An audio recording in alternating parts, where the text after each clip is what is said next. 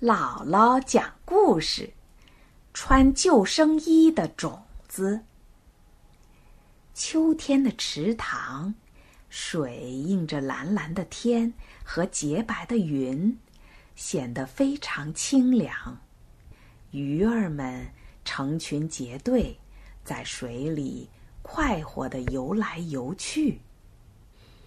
有一条小鲤鱼游到池塘中间。他看见一个小球在水面上飘啊飘。他说：“嘿，真好玩！”小鲤鱼用头去顶了一下，只听见“哎呦”一声，那个小球叫起来了：“谁在撞我呀？”“对不起，我是小鲤鱼。”小鲤鱼连忙给他道歉。我还以为你是个小球呢。我不是小球，是睡莲的种子。真奇怪，种子都是长在地底下的，你怎么浮在水面上啊？小鲤鱼惊奇的问。种子很得意的说：“你没见我身上穿着救生衣吗？”小鲤鱼仔细一看，哎，真的，这种子身上果然穿着一件充满空气的救生衣。怪不得它在水上自由自在的，一点儿也不用担心会沉下去。小鲤鱼和种子玩了一会儿，就告别了它，找妈妈去了。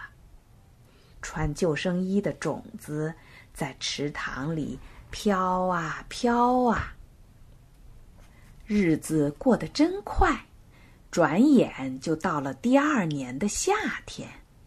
红的花，绿的树，映在池塘里，好看极了。那只小鲤鱼也长大了，它长成了一条美丽的红鲤鱼姑娘。一天，天气晴朗，树上的鸟在快乐的歌唱，池塘边的柳树在轻轻的舞蹈。红鲤鱼姑娘也在水里快活的游来游去。她一会儿扎进水底，一会儿跃出水面。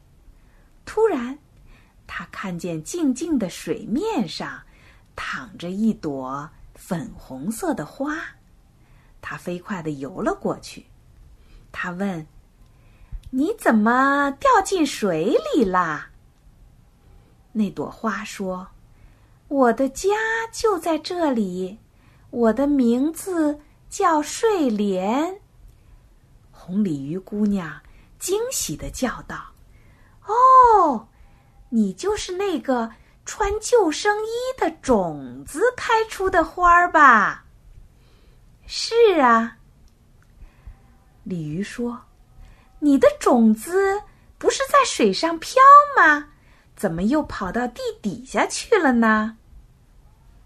我的种子在水里飘了很久很久，救生衣里的空气跑掉了，种子就沉到水底。到了春天，我就生长出来了。睡莲幸福的生活在池塘里。